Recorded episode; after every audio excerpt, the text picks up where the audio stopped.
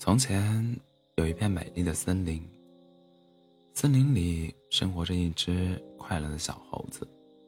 它每天的生活就是在树木之间跳跃，和伙伴们嬉戏打闹。森林的尽头是一座大山，山顶常年被冰雪覆盖，没有人爬上过那座雪山的山顶，而且大家也相信，爬上去的人再也回不来。据说山顶上有很多动物形状的雪人，那些都是曾经试图爬上山顶的动物，它们被永远的留在了山顶。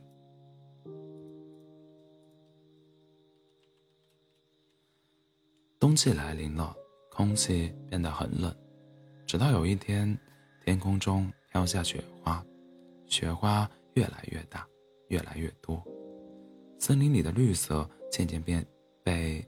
纯粹的白色所取代。没过多久，冰雪覆盖了整个森林。在大雪覆盖森林的日子里，小猴子耐不住窝在家里的无聊时光，常常一个人跑出来玩耍。冰雪的世界很安静，安静的易碎。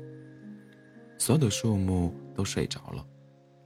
他从一棵树轻巧地跳到另一棵树上，树干上的雪块。被震落，纷纷扬扬地洒下来，他的呼吸声和心跳声仿佛都有了回应。这片森林忽然成为了他一个人的国度，直到他遇到了那个雪人。那个雪人围着红色的围巾，静静地站在松树下，黑色的大眼睛里带着一点点伤感。他仰望着天空，不知道在想什么。小猴子高兴极了，它悄悄地爬到那棵松树上，从天而降到雪人面前，想吓他一跳。可是雪人只是平静地看了看，说：“你好。”“嗯，你好。”小猴子尴尬地笑了笑。雪人说：“你笑起来真好看，我就不会笑。”雪人只可以有一种表情，我不知道我从哪里来。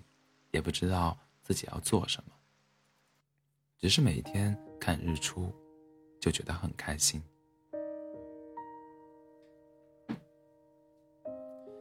小猴子拍着胸脯说：“那以后陪你看日出吧。”真的吗？看几次？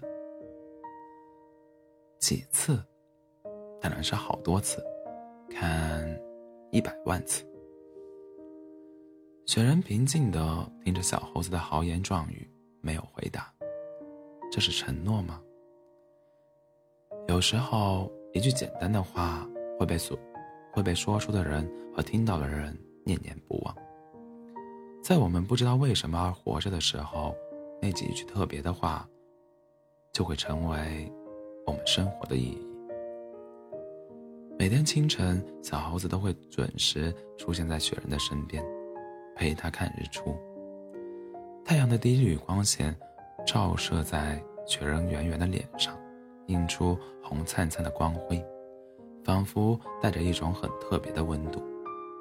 小猴子心想：如果雪人会笑，一定会很美。可惜，雪人总也学不会笑。只有小猴，只有小猴子为了教他，整天对着他保持着笑脸，差点。笑到抽筋。这是一个特别的冬季，小猴子整个冬天都没有感觉到寒冷，它过得很充实。整整一整整一整个冬天，它和雪人一起看日出、数云朵，在雪地上画画。小猴子还一度想教会雪人爬树，这种努力当然是徒劳的，因为对雪人来说，这比笑还难。日子过得很快，春天终于回来了。在他们看五十五个日出的时候，雪人的脸上布满了水珠，把小猴子吓了一跳。小猴子问：“雪雪人，你怎么哭了？”雪人说：“我不是哭，春天来了，我要融化了。”小猴子慌了，他大声喊道。你不要融化。我们说好了，要看一百万次日日出的。雪人全身都在流汗，脸上布满了水痕，平静地说：“我只能活在冬天里，冬天过去，我就会消失。即使是你，也只能活几十年，怎么可能看一百万次日出呢？笨蛋！谢谢你陪我看这五十五个日出。”我会永远记住的，也请你不要忘了我。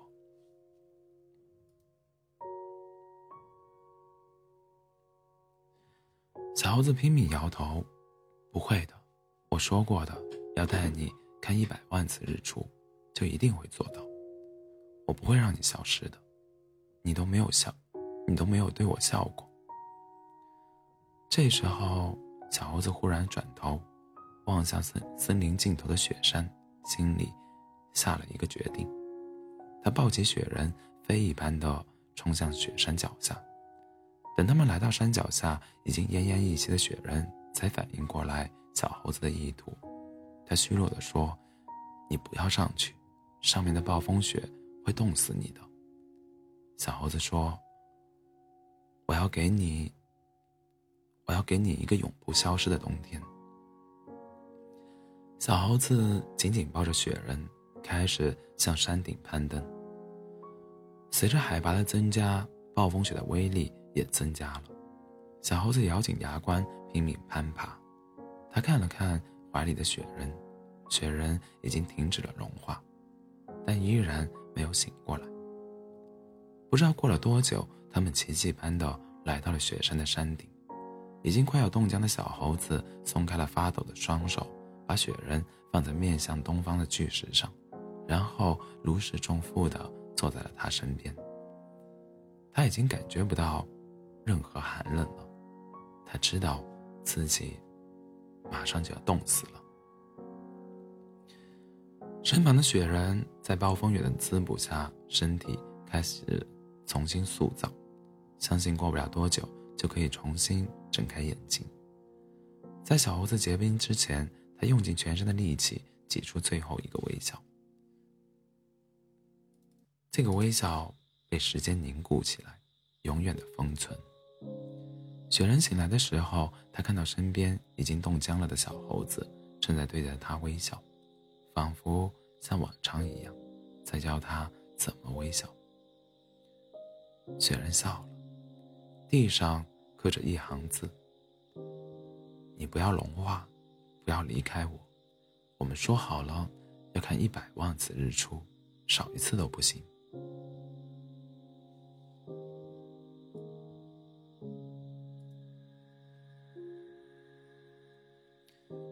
从前有一座山，山顶上有一块巨石，一只雪人和一只猴子，他们在雪山的巨石上相互依偎着，坐了三千年。如果我要离开，那就把时间凝固在我微笑的时候，这样你会看到我在对着你笑，永远对着你笑。总有一天，你会学会对我微笑。你对我说你注定属于寒冷，寒冷，那就让我去你的世界。这样我们是不是可以抱得更近一点？再近一点好不好？一点就行我不贪心。就算你的世界里全是暴风雪我也会微笑着陪着你我不离开。晚安做个好梦